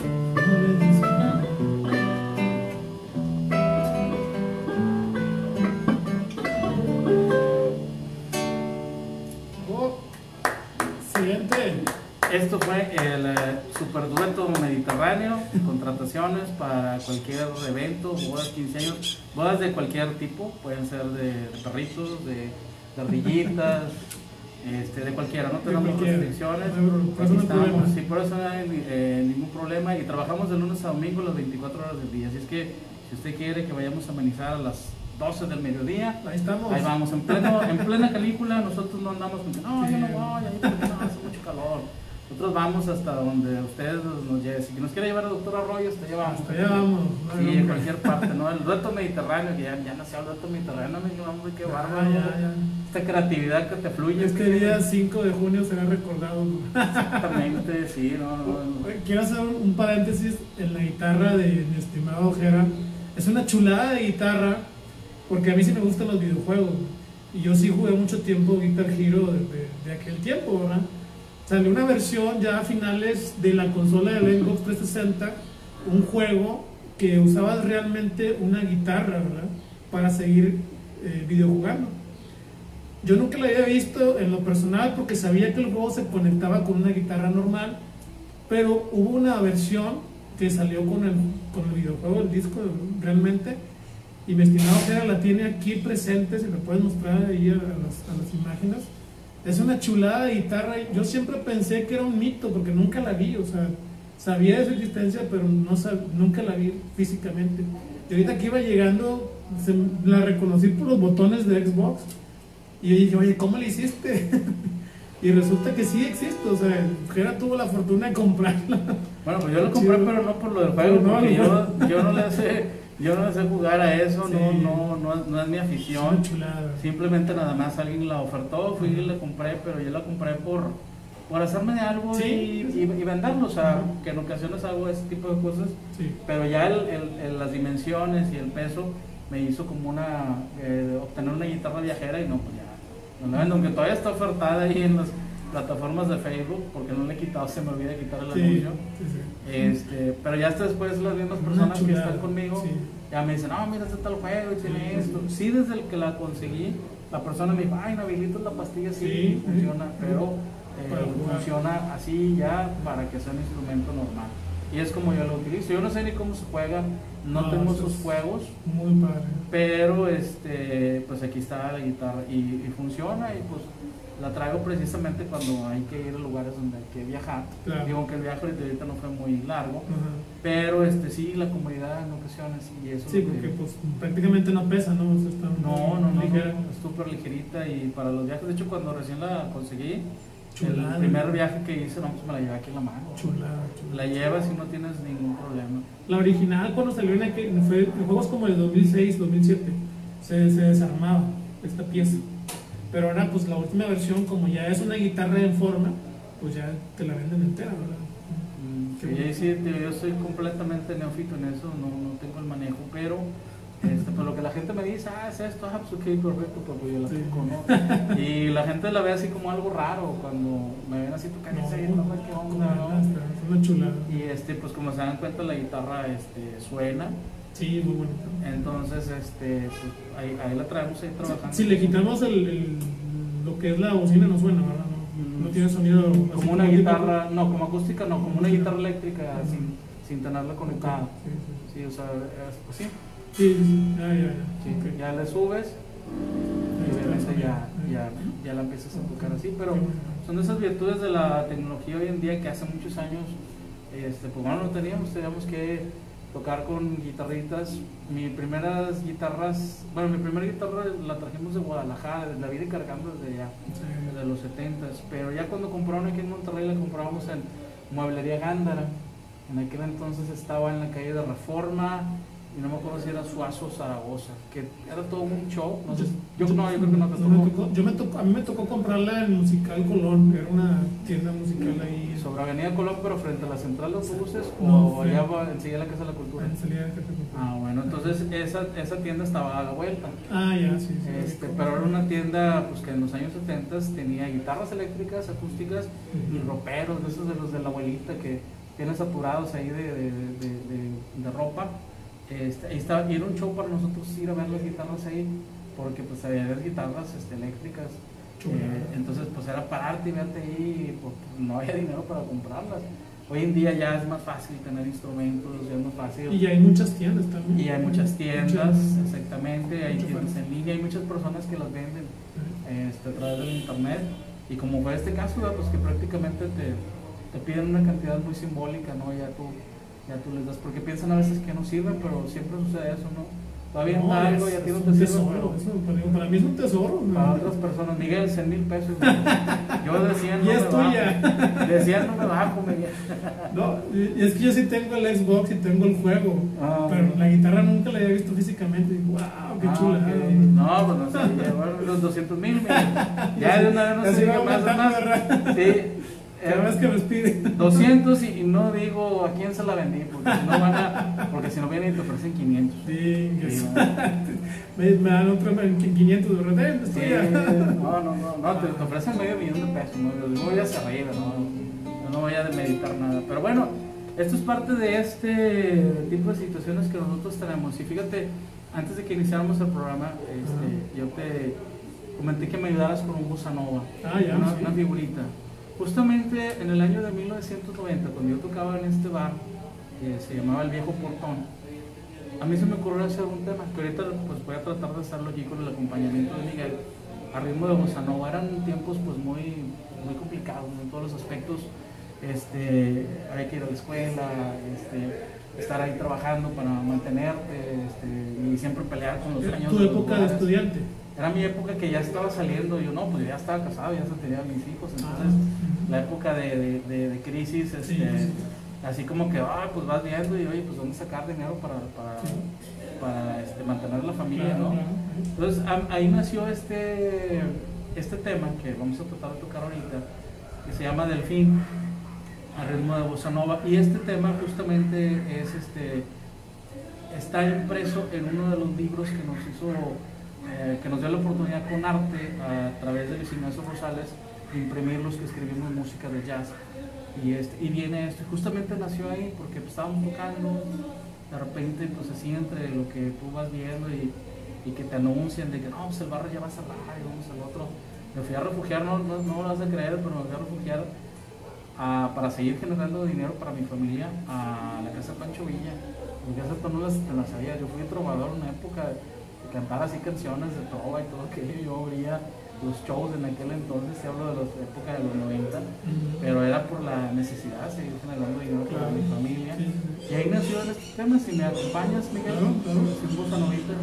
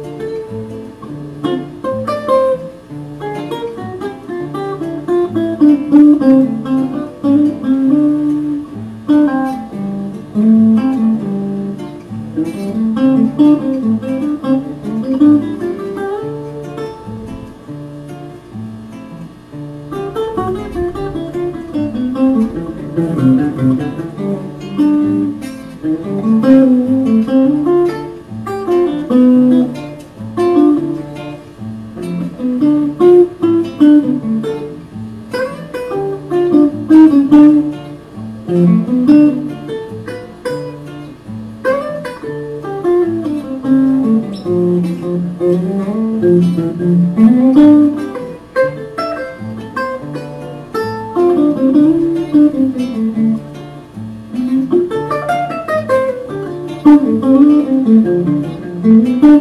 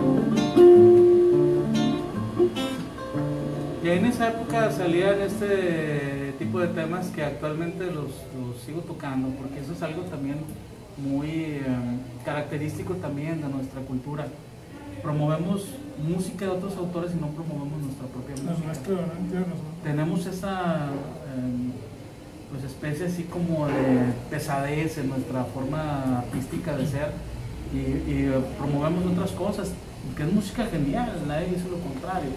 Pero nosotros, yo tengo 30 años como promoviendo este tema 31 y, y lo sigo haciendo y sigo platicándoles la misma historia de cómo surgió el tema, este, en dónde está, porque me interesa que quieran el libro. Creo que ya se agotó, pero yo como quiera sigo platicando de eso. Este, lo que pues debemos de promovernos. A cualquier parte donde yo vaya a tocar, solamente en Nuevo León, eh, platico precisamente de eso. Eh, ya en el plano de ser maestro, que soy maestro de música eh, y también promotor cultural, pues yo también les platico mucho, oye, ¿qué tema quieres que toques? Pues toca tu música. No, es que no es conocido, pues porque no la tocas. O sea, no hay la confianza como para poderlo hacer. Y siempre el clásico, no, es que a lo mejor no les gusta, pues es que en eso consiste que tú lo toques. Y yo es lo que trato siempre de impulsar, esa es la labor del promotor, es mi labor como artista, o sea, yo toco mi música y la combino con, con música de otras, de otras eh, personas para poder eh, eh, pues conformar un, un repertorio para algún lugar, a ver si se puede hacerlo aquí en Semillerito, está que es muy, muy interesante Sí. y este lugar y pudiera hacer eso para llamar la atención. Hay ciertas situaciones en las cuales uno eh, maniobra para poder hacer, conformar algo así, pero pues esa es la idea y ese es el objetivo. Yo creo que esta es una de las eh, ideas de estar en esta plataforma, que la gente se tenga confianza para el momento de presentarse, ya sea en su obra literaria, ya sea en su música. Fíjate que yo tengo ahí, tengo este, tengo un conflicto, porque yo siempre, a los amigos que, que conozco que tocan canciones originales, siempre les digo que tengan registrada su música, que no, que no la toquen si no tienen el registro. Y otros me dicen que sí, güey, no, güey, pues échale, o sea, lo, lo importante, como tú dices, es que, se, que te des a conocer. Pero no sé por qué yo soy, soy muy celoso en ese aspecto de que si no tienes el registro, mejor espérate, sácalo y, este, Mira, yo soy, adelante. yo soy compositor, este, tengo muchos años dentro de la composición Sí. y tú tocas las cosas, si alguien te copia, pues agradecele porque te copió. Te Real, vato, güey. sí, o sea, si alguien te copió en algún lugar y ya con la demanda tú ya te vas. Hay registros, por ejemplo, o sea, yo hay cosas que no tengo registradas y las toco. A mí me daría mucho gusto que mi música la tocaran en otro lugar y que dijeran, no, pues acá le pusimos otro nombre y todo, pues qué bueno, ya a lo mejor con la demanda pues nos hacemos famosos. Este, hay que... Pero por ejemplo, en el caso de internet, o sea, supongamos que yo ahorita canto una canción mía que no tiene registro, pues ya no te das cuenta. Sí, es, bueno, ¿Quién es que es preferible, es preferible registrarla cuando tienes algo como, no sé, ¿qué te voy a decir? Este, algo que tiene un contexto muy explotable. Que tú digas, no, es que aquí vas a sacar un tema y, lo vas a explotar al máximo, sí, comercializarlo. Sí. La comercialización ya es muy variable. Sí hay que hacerlo definitivamente porque es la recomendación que hacemos los maestros de composición, sea, regístralas, pero tócalas. Porque si no ese conflicto, pues te va a tener te va a prácticamente tener y no vas a mucho hacer, no, no, tócalo. Sí me he encontrado con esas personas que es que necesito registrarlas primero. Y haz de cuenta que a veces aquí estoy así, ya, la- ya las habrá registrado aquel amigo, porque me dijo, déjame la registro, luego voy a tu programa, ya han pasado 20 años y no llega. No sé si esperarme, porque a veces no quiero ni ir a la tienda. A veces estoy así esperando, no, Sí. a la tienda porque no va a sonar el teléfono, no me vayan a hablar. No voy a hablar de Y a, ve- repente. sí, y a, y a veces, a veces salgo y llego y le pregunto a mi esposa, oye, ¿no han hablado para decirme si ya registraron ahorita canciones?" la, la rola. Sí, porque pues, a- así se la pasa, ¿no? Y realmente pues tú tócalas, eh, cántalas, eh, eh, cuenta tus textos. Si alguien te copia, pues qué bueno, significa que estás haciendo las cosas bien. Preocúpate cuando la gente no te copie, cuando la gente no haga lo que tú estás haciendo, entonces estás mal. Pero ya cuando tratas de la comercialización, cuando tratas de hacer ciertas cosas, bueno, ahí sí eh, prevente. Pero para eso existen archivos, porque si tú eh, trabajaste a través de una plataforma como esta o como las que yo tengo en producción, pues ahí tienes el registro, o sea, Sí. que son de esas cosas en ocasiones mucha gente no tiene, o sea, guárdala. Si llega a suceder algo de ahí y puedes De iniciar. ahí te defiendes. Sí, es como por ejemplo las guitarras. O sea, las guitarras de repente uno dice, no, es que no tengo la factura, no la puedo reclamar. No, sí la puedes ir a reclamar porque tienes un programa donde tú apareces con esta guitarra, aunque esta no tiene su número de serie, pero alguien te la llega a robar por alguna otra razón. Este, tú vas y lo reclamas, no, mira, aquí está mi programa donde aparecí, aquí está mi fotografía. Este, ya te metes a lo mejor en complicaciones cuando, como mencionamos lo del número de serie y demás, pero este, todo es válido hoy en día. Entonces yo creo que la parte importante es de que como artistas, como escritores, como todo, es que nos demos a la tarea. El mundo es tan extenso, hay muchas personas haciendo muchas cosas que yo creo nada más los eh, malogreros, mm, o sea, te, te, te plagiarían. Sí, porque de hecho también pasa eso, ¿no? Y pasa mucho con los escritores. A muchos, este, en ocasiones les da el temor hacer el registro para el ICBM, porque cuando llegas ahí das de cuenta que es eh, realmente el, el juez el que te va a juzgar si tu texto, si tu obra es eh, Original. original o no. Y muchos no se acercan porque de repente dicen, no, es que ahí me van a decir que bueno, nomás no, pues por eso eh, el registro prefiero omitirlo y lo hacen de forma independiente. Y no porque esté diciendo que haya personas que yo haya visto, claro, que yo sé que andan en esos y por eso se vuelven independientes. Él es claro. Hay muchas personas que tienen obras verdaderamente genuinas y geniales, Sí, sí, sí. pero hay otros tantos que no. Pero lo importante de esto es que dependiendo qué es lo que vayas a hacer, o sea, regístralo Una- una y, vez- y preséntalo. Una vez este, entrevistaste a Aurora Carranza, qué bárbara, Aurora, Aurora Carranza. Hombre, cállala, cállala, esta mujer no, no, no se calla. Apenas, pero es que, o sea, aparte de que habla, escribe bastante, muy padre. O sea, tiene sus novelas de ciencia ficción muy, muy padres. Sí, es que es precisamente ese punto, mira. El que es escritor tiene que dedicarse a escribir, ya sea eh, pues, cagues. novela. eh, no, hombre, es que ese día cuando fue al programa, pues seguramente lo has visto, no, no me dejó hablar nada. De hecho, ya le pensé cambiar el nombre del programa. Aurora presenta. Aurora y su programa. Ahora no, no, no, sé, no sé cómo le quería mencionar al programa, cambiarle, pero bueno, esa es parte importante, que también es lo que sucede. Digo, aquí voy a, voy a, a- a enlazar dos cosas. Hay personas que en ocasiones tienen espacios, tienen programas, a veces de forma independiente como el tuyo, Sí. pero no dejan hablar al, al- al invitado. No, se la pasan hablando, y es que un día en el año tal, fulanito, y es que esto, Y es que yo, y- es que yo, y no lo dejan hablar, entonces ¿para qué me invitas?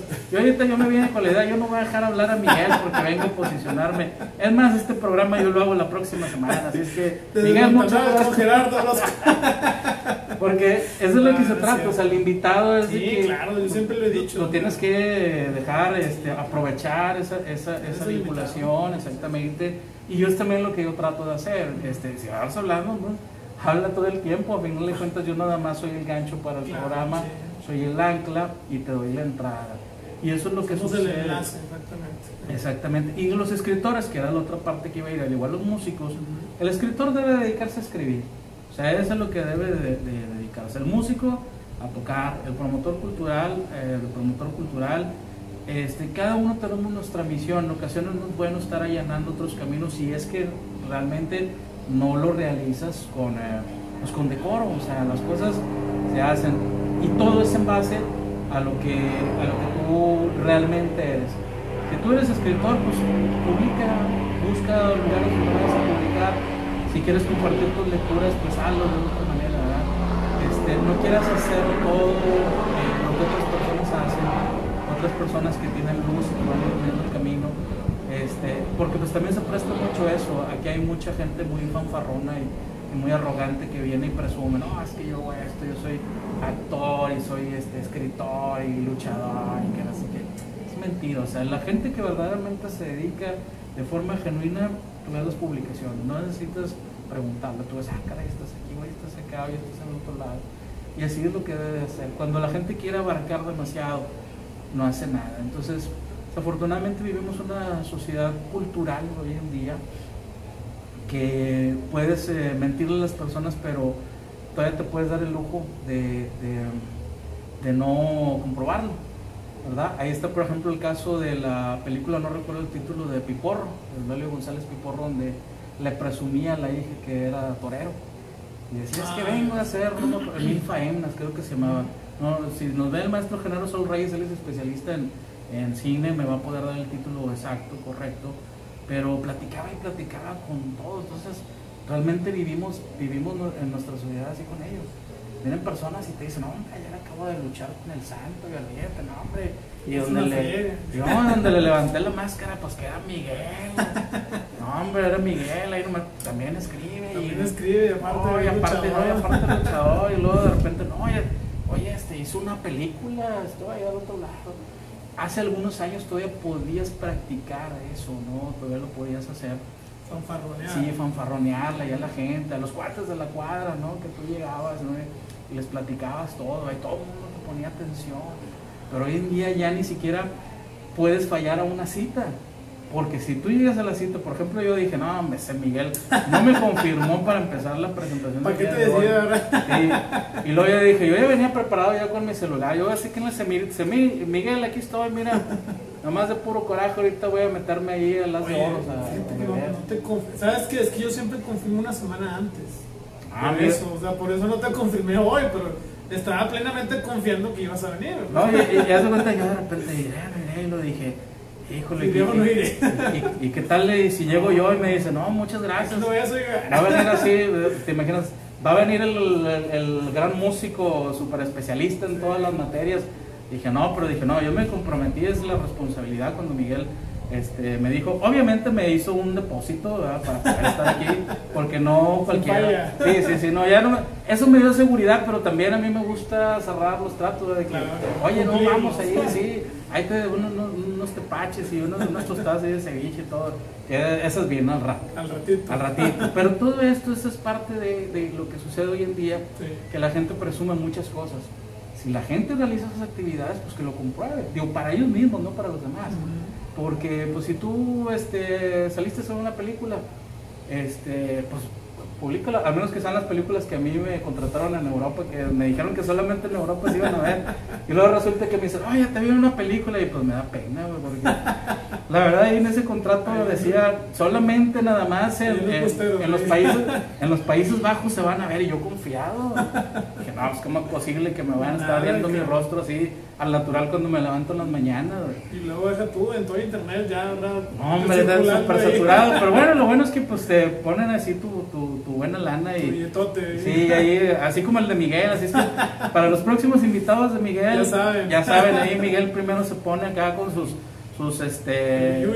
Sí, sí, sí, pone sus buenos hidalgos, no del hidalgo chiquito, del hidalgo grande. grande. Sí, porque no, Miguel tiene aquí una super hiperproducción, así es que estén todos atentos aquí al, al, programa. Y eso es lo que te digo. Ahora digo, hasta ni una cita puedes quedar mal porque si pasa algo, pues te toman la foto, tienes la evidencia, mira, aquí estoy en tal lugar.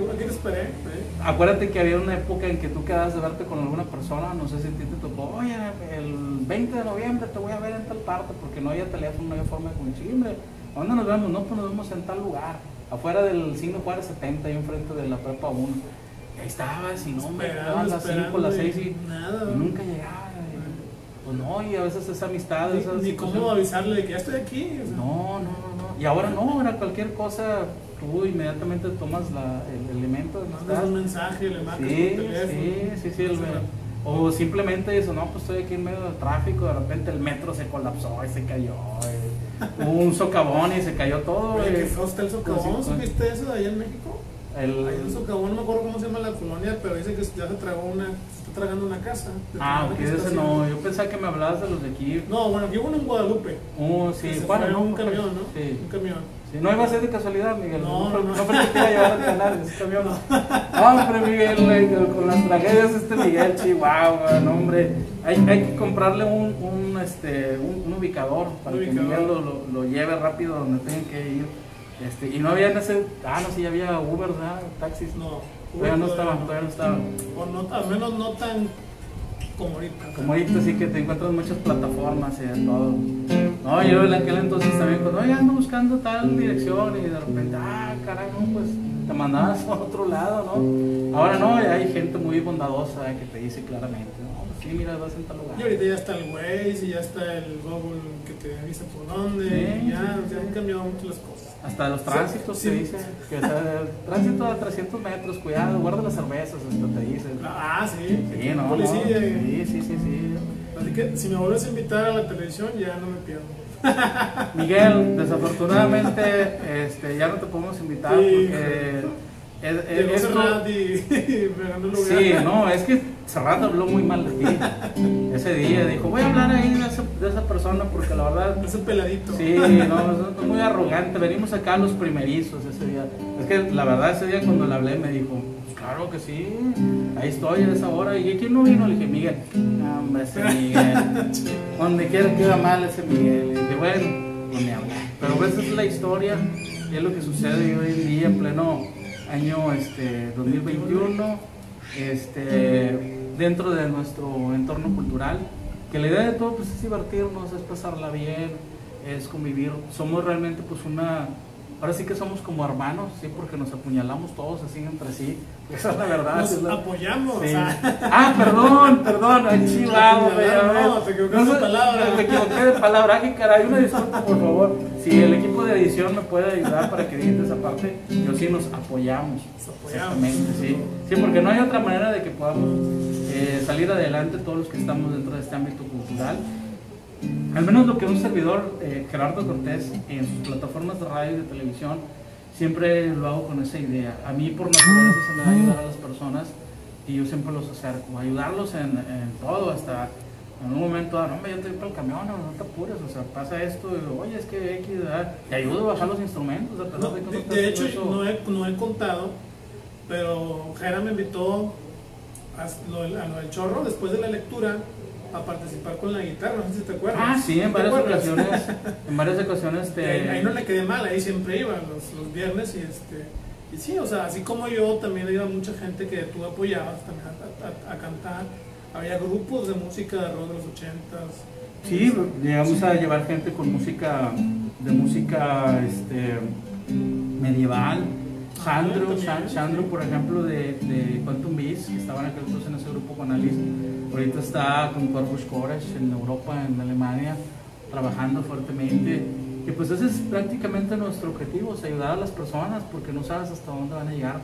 No he hablado con él, obviamente, pero pues que por lo menos ese impulso que le dimos a esas personas No te, les sirva de algo. no te vayas tan lejos. Antes de la pandemia, mucho antes de la pandemia, uno de mis sobrinos, que se llama Gerard Trejo, saludos si me está viendo, tenía un grupo de música que se llama Bandage o Bondage. Ah, sí, estuvieron fue conmigo. con tu- a tu programa. Sí, en otro programa que tenemos donde presentamos música, no sabía que era tu primo. Sí, es sobrino. Sobrino, este- Y ya da cuenta que él me dijo, es que nosotros nos, nos está ayudando un promotor, no, no supe si eras tú o era algún conocido tuyo, pero que este, decía que les, les conseguía tocadas y... Sí, no, era otra persona que eh, era, era otra persona que les estaba dando la labor de, de De promotor y me los mandaron ahí fue donde yo los yo los conocí. De hecho he estado sí en contacto con ellos Sí. pero no tenía no tenía ese dato. Sí, y es otro apartado que tengo también para gente con eh, eh, música de rock de mm, cualquier eh, variante con música propia y eso pues nos permite también crecer en otros ámbitos. No solamente estamos en ello en el programa de blues que fue donde también creo que te acercaste Sí, Eh, la, la primera vez fue en el de blues, que fuimos como colectivo. Sí, en esa ocasión Alfredo. abrí, abrí una, una pausa para en mi programa es de blues, que de hecho ya cumplo 26 años en dos blues. semanas. En- blues. Ajá, sí, 26 Órale, años, voy para los 27 gracias a Dios. de estar al aire. Este, y ahí se me ocurrió conformar un espacio para hablar de literatura. Eh, lo, lo, hicimos en, en, una época en donde no hay movimiento ahí en el canal y podemos recibir hasta, creo que hasta 10, 15 personas.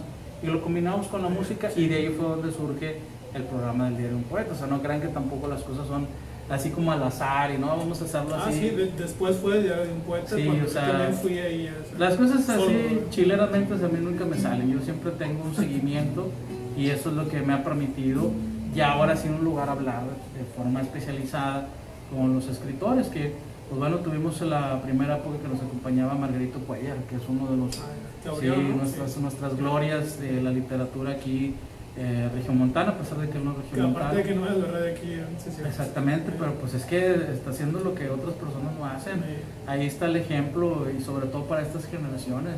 Ese es el vivo ejemplo de lo que es estar escribiendo y estar publicando. Por eso ustedes no hagan otra cosa, no, no se pongan que, que son actores y que son músicos y que ustedes son escritores, dedíquense a lo suyo. Nada más dejen a Miguel que haga su programa, porque Miguel paga muy bien y pues el momento en que deje de hacer su programa, pues ya, ya no nos va a dar para los tepaches del fin de semana. Para ahí fuera todos los demás, dedíquense cada quien va a hacer sus cosas, porque al final de cuentas eso es lo que el resultado es el que se busca, ¿no? Literatura, libros, eh, eh, promociones y demás, participaciones en ferias. Hoy en día facilísimo este, accesar a cualquier lugar, a cualquier parte del mundo. A mí me tocaba, fíjate Miguel, cuando iniciaban estas cuestiones culturales, que te enlazabas con alguien de Ciudad de México o en otro lugar, tenías que llamarle a un teléfono de oficina, desde el teléfono de tu casa. Afortunadamente mis papás siempre tuvieron un teléfono. Entonces les hablaba y, y oye, es que ando buscando a tal persona que me dijeron que me podía dar un evento con ustedes. Ah, sí, como no, nomás que está en una junta, ¿verdad? Háblale más tarde. Y te pasabas meses buscando a esa persona. Cuando lo contactaban me decía, pues mándame por, por este Mexpos en aquel entonces por correo todo lo que tengas. Y le enviabas en copias fotostáticas de las pocas que vienes entonces así, con cassettes grabados así de forma muy casera, lo que hacíamos. Para que te, para y que de aquí a que llegaba. Tenía que llegar. Cuando le llegaba todavía tenías que esperarte hasta que te diera contestación. Si no le marcabas, y luego te decía, ah, no lo he escuchado, hombre, háblame unas dos, dos, tres semanas. Ya le hablas, ah, sí, este, tienes un evento, este, pero pues no les puedo pagar eh, eh, eh, viáticos. Uy, ¿qué vamos a comer? No, pues ahí andamos a medio camino comprando papitas, lo más barato. Este, le pedíamos a, a la- las casas que nos dieran un lonche, tú ves que nos enviaban con los lonches. La, la bolsa de, de pan, ¿no? Sí, lonches, todo. de repente sí, ahí, ahí vas comiendo porque no había para viáticos, Sí, pero querías ir al evento Claro. y llegabas a tu casa. Eran muchas restricciones, hoy en día es súper facilísimo hacerlo.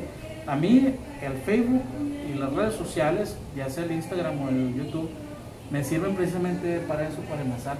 Yo nunca ando este, eh, poniendo que aquí estoy comiéndome un elote o X, no, yo estoy siempre en la cacería de muchas cosas porque me permite hacer muchos enlaces y, Y y- contactar gente nueva, ¿no? y relacionarme con gente este, que, que realiza actividades similares a las mías. Entonces, al menos a mí eso es lo que, es lo que me permite. No veo como algo eh, diabólico como manejan algunas personas. Las redes sociales, si tú las utilizas bien, te dan buen resultado. Sí. Si las utilizas mal, pues obviamente te da ese mal resultado. Por eso, pues creo que las cosas son siempre según la perspectiva, la óptica, como tú lo quieras ver. Entonces, este, ahí están ahí sus comentarios. Les digo, no soy el Mesías, tampoco no soy acá este, el Maquiavelo que quiero yo maniobrar ciertas cosas. Yo no solamente les platico la verdad, les platico las cosas con franqueza, que la franqueza a mucha gente les duele.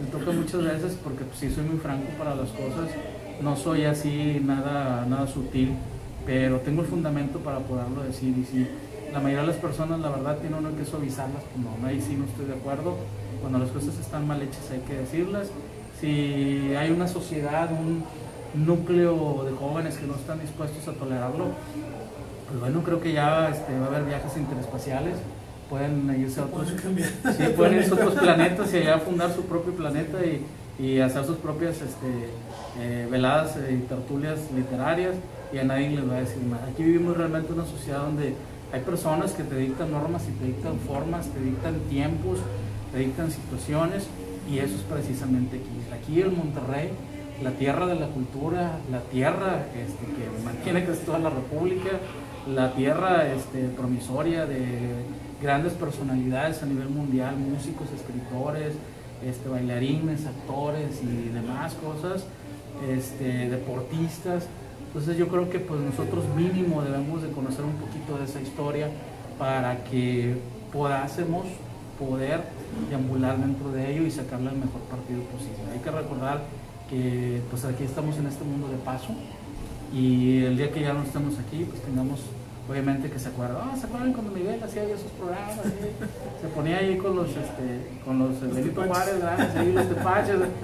Eso es lo importante porque Miguel está haciendo historia. Dejar camino. Exactamente, eso es lo que debe hacer. Y cada personaje, pues realmente esa es la situación. Y yo creo que, pues bueno, dentro de este programa, este, esa era la idea de estar ahí compartiendo con todos ustedes. Y este, pues bueno, ya tú dirás, Miguel, ¿qué hacemos? Última rolita. ¿Me acompañas o qué? Miguel. El contrato no lo decía. Eso como que de acompañarte, como que. Ah, bueno, en la guitarra, vaya. Ah, ok, ok, no. Es que una prima mía sí le dijeron, me acompañas. Y tuvo como 15 hijos. Sí, no, no, no quiero que me pase lo que mi prima, no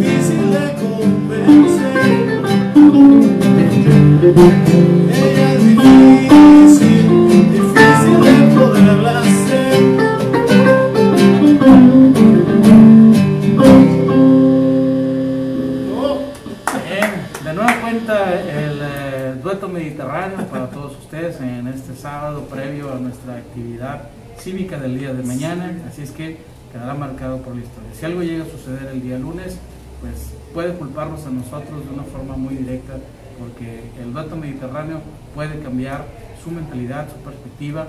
Estamos a sus órdenes para cualquier actividad. Así es. Oye, bien, me, me, vaya, me causó mucha gracia porque cuando me dijo Jera que iba a tocar blues, dije, bueno, no sé nada de blues. y me acordé, me acordé del trigo y dije, pues es lo único que yo más o menos creo que es parecido al blues, ¿verdad? Bueno, ese es el referente, fíjate, cuando platicamos, porque también nuestra cultura nos da. Yo voy a cumplir 26 años dentro del ámbito del blues como persona de estar platicando de todas las incidencias y, músicos e historia y demás. y que llegas también a ese punto, ah, esto, ay, qué padre, mira, él es locutor de radio, mira, maneja blues y lo, ay, ¿qué es el blues? Y de repente te das cuenta, sí, te, te llega así en la mente, ah, alto, cuidado a esa persona, aléjate de ello. no, pues no, no, no, el blues es como el tri, ah, y realmente el Tri Soul in My Mind, cuando inició, en 1970, 69 y que tuvo su eco en 1971, que ya van a ser 50 años del concierto de Avándaro, eh, tocaba precisamente temas clásicos de blues, algunas letras convertidas al español y las combinaba con, con, con la forma del boogie boogie, que es una de las características del blues. Y es el ejemplo que tenemos porque tenemos que utilizar ese tipo de ejemplos, ¿no? Es como la cuestión de la literatura, también de repente, ah, mira, él lee, y de repente, no, es que padre. ¿Y qué lees? ¿Te imaginas si te ponen, no, es Baudelaire, este, Miguel, y así, pues de repente, sí, y, y esos que... ¿Quiénes son esos? No, pues ya les ponen, no, mira, pues este, eh, te vas, por ejemplo, Jorge Bucay y cosas así, que te- realmente son obras bien importantes, ¿no? Pero tienes que utilizar ese ejemplo. Concepto más comercial. Sí, para que la gente pueda entender, porque pues no todo el mundo tenemos Sí, esa sí. educación, Así es.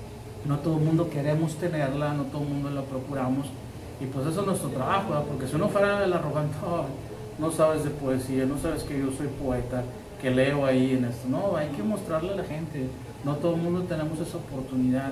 Yo creo que la música y la literatura es de oportunidades, que esas personas que no tienen esa oportunidad, pues dale la oportunidad, para que realmente ellos puedan tomar esa decisión de si lo toman para poderlo consumir o no, porque realmente eso es lo que en ocasiones aleja a las personas, el hacerse lo más difícil. De por sí está complicado, es llorar el niño y no te lo pellizcas, pues peor. Entonces, yo creo que también mucho tiene que ver con nuestra actitud y, y aquí hablo de forma general, porque no todos estamos dentro de esa misma plataforma. Este, queremos que todos ya estén enseñados y no. Y nuestras bases son los niños, a veces nos olvidamos mucho de esos Sí. niños. No vamos a las escuelas, pensamos que a los niños no les interesa, pero realmente eso es lo que debemos de hacer. Nuestros ciclos literarios en el futuro y en el presente tienen que ir a esas escuelas, acercarse a esos niños bien temprano. Fíjate, mí me tocaba este, una gira cuando iniciaban esto de las cuestiones del jazz y nos, llevaron nos llevaban a todas las actividades culturales a las facultades. Desde luego a uno de mis músicos sí no le gustó porque él a esa hora apenas estaba durmiendo. Pero pues yo que siempre he sido, o sea, muy práctico, ¿no? Sí me levanto temprano, ¿no? Íbamos a todas las facultades a las semanas culturales a tocar jazz a las 8 de la mañana, cuando iban entrando los del primer turno. Entonces, ya lo que llegamos, nosotros encontramos gente muy fresca y, a mí me favoreció, me hizo entender que las cuestiones no todas son nocturnas. Puedes hacerlo en las mañanas y te das cuenta que ese público de escuela este, te favorece. Afortunadamente después se venían otras actividades con gente de escuelas, eh, sobre todo particulares, que son los que le dan más la oportunidad. Porque el sector público no es muy, no es muy, es muy apático para esto. Este, pero más las escuelas particulares y nos acercábamos a esos niños, ¿verdad? Para que escucharan. De hecho, tanto, tanto así que a esos niños de repente, oiga, yo lo vi tocar. Es así, luego de repente lo ves acá una señora ya con hijos. Y dices, ah, pues ya ha pasado el tiempo, no me tocó Sí. una vez, ¿sabes qué? Es que usted fue y tocó en mi escuela y yo, no, pues de tantos niños que veías, pues no sabían. Sí, ya no sé. sí. Pero les dejas esa enseñanza, les dejas este, La ese- curiosidad, ¿no? esa O sea, identificación de que, de que, de que te reconocen los oídos. Bueno, entonces no he cambiado mucho, o sea, no estoy acá tan peloteado, ¿no? Entonces ya vas viendo eso. Entonces, eso es lo que debemos de hacer como artistas. Como artistas debemos de llegar a cualquier lugar. Si uno es escritor, sale a la puerta de tu casa, sale al- a la plaza de tu casa y comparte tu, tu- poesía. Si eres músico, este, sal a, la- a la- a las calles. Ahora viene lo que es el Día Internacional de la Música para el último sábado de, de- junio, donde siempre hemos participado haciendo actividades, a excepción de las restricciones que hemos tenido de salud. Y pues la idea es salir afuera de tu casa, salir y sacar tu amplificador, tu batería y todo y tocar para que la gente escuche música. Claro, hay que pedir primero permiso a los vecinos, a los jueces de barrio para poderlo hacer, pero también o sea, eso es lo que se tiene, esa restricción, que hay personas que, que piensan, ah, pues no les va a gustar, yo toco tango y pues no les va a gustar, yo toco X actividad, estoy dando ejemplos.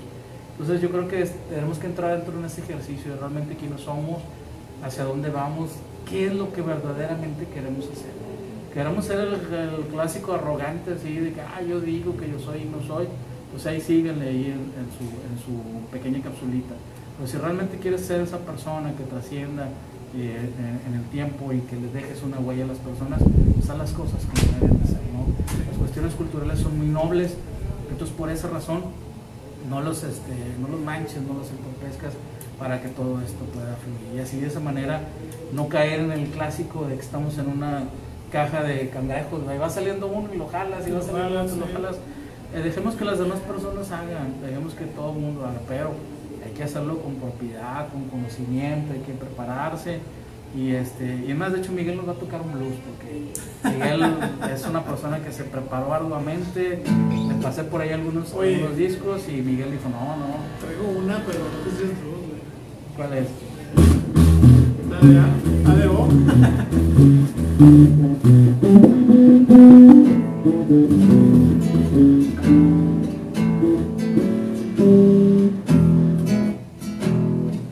que la figura va así. Más que creo que.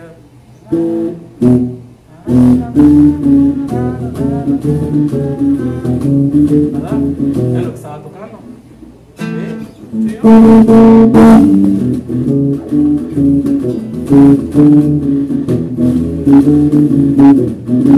Ah,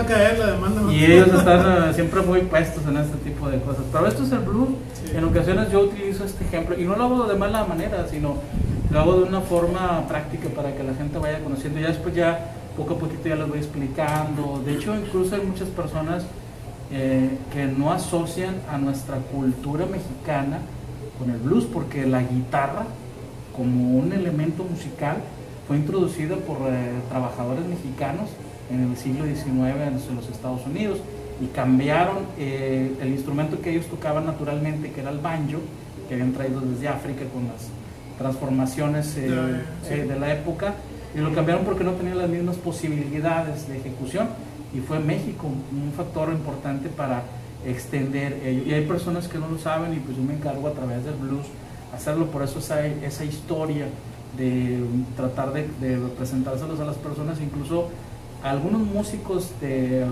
las primeras décadas del siglo XX eran eh, mexicoamericanos, por ejemplo la Londra de la Parra, eh, la Londra de la Parra, sí, la Londra de la Frontera, es, era una mujer cantante, estaba dentro de los catálogos de la música de, de blues de los años 30 allá en Chicago y compartía con, con grandes músicos, o sea, el mismo estudio para poder hacer su música, que no era propiamente blues, pero sí era la forma típica tradicional mexicana, que es obviamente la, el clásico folclorismo, con ahí unos, unos adornitos y cosas así.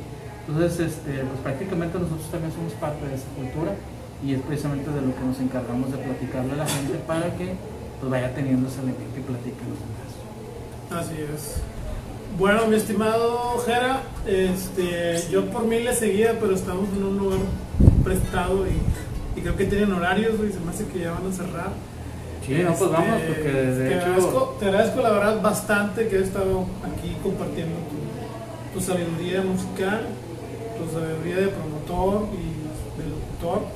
Agradezco sobre todo la amistad y las oportunidades que me a mí me has brindado particularmente. Este, estoy muy agradecido por, por cuando tuve la oportunidad de estar contigo poder participar de muy buen gusto y me, me llena de orgullo que hayas estado aquí conmigo, que te hayas tomado la molestia de venir a platicarnos un poquito y este y pues que siga la música, que siga la literatura y que siga la cultura en tus manos, en todo lo que esté por parte tuya, ¿verdad? Para que la sigas promoviendo y este y pues muchas gracias. por Sí, pues me, me invitaste, pues aquí estoy. Lo que yo les puedo aportar, como siempre, de buena mano y de buena fe, eh, aquí lo hacemos y ese es el, el objetivo de esto. Y pues bueno, gracias a los que estuvieron ahí presentes, los que lo van a ver refriteado también. Yo sé que les aventé a todos, pero yo siempre hablo de frente y les hablo en su cara. Y el día que gusten, frente a los demás, se los llevo a decir. Yo no me escondo de nada ni de nadie. Yo así siempre he, actuado de esta manera y yo creo que lo digo con fundamento. Pues si a alguien se le llega a ofrecer, ya saben, mi nombre es Gerardo Cortés, en lo que yo pueda servirles. Y si quiero remarcar una situación porque tú me comentas, ¿verdad? Es que tú me- en un mensaje me dices, es que tú eres mi amigo. Y dije, pues no sabía yo que era tu amigo, ¿verdad? En esto tenemos mucha gente conocida Sí. y somos pocos los que nos valoramos en ese sentido. Porque realmente tenemos pues, muchas amistades y a veces por conveniencia eh, o por situaciones de más, ¿verdad? pero no, no son amistades.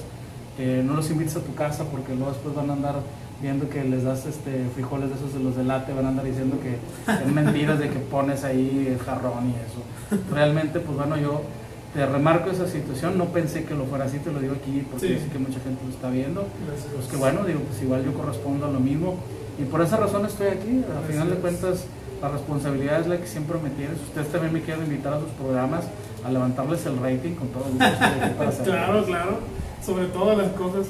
Ya nada más por último, te, te pediría de favor si te puedes quitar tu... Ah, porque piense que, que, que no soy. Ah, para que la gente vea que sí eres, güey. No. No, digo, para la foto así del recuerdo, así, Ah, sí. tenerla ahí en No. la pantalla. Realmente sí, este, sí soy yo, yo no me ando escondiendo para nada. Eh, y si Así les dije... que, eres el clon. Sí, no, se puede dar el caso, hoy en día no sabes, te clonan de repente Ah, y, y no, sigo siendo el, el mismo y lo que gusten, este, para lo que sea, ya saben, soy Gerardo Cortés y aquí estamos. Muchas gracias, era así nada más para la foto final. Ok, Ya quedó.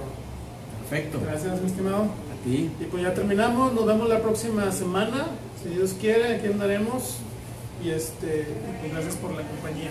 La próxima me voy a poner una máscara y voy a venir así enmascarado. Oye, y, no- y no, se- y no se, y no se van a dar cuenta yo, quién yo- soy. yo sigo pensando que eras luchador. pero- No, hombre, yo de luchador me muero de hambre, mejor me dedico a la literatura. Me pongo a escribir. Sí. No, ¿cómo crees? ¿Cómo crees? Te puedo molestar así como con una foto del mundo este sí.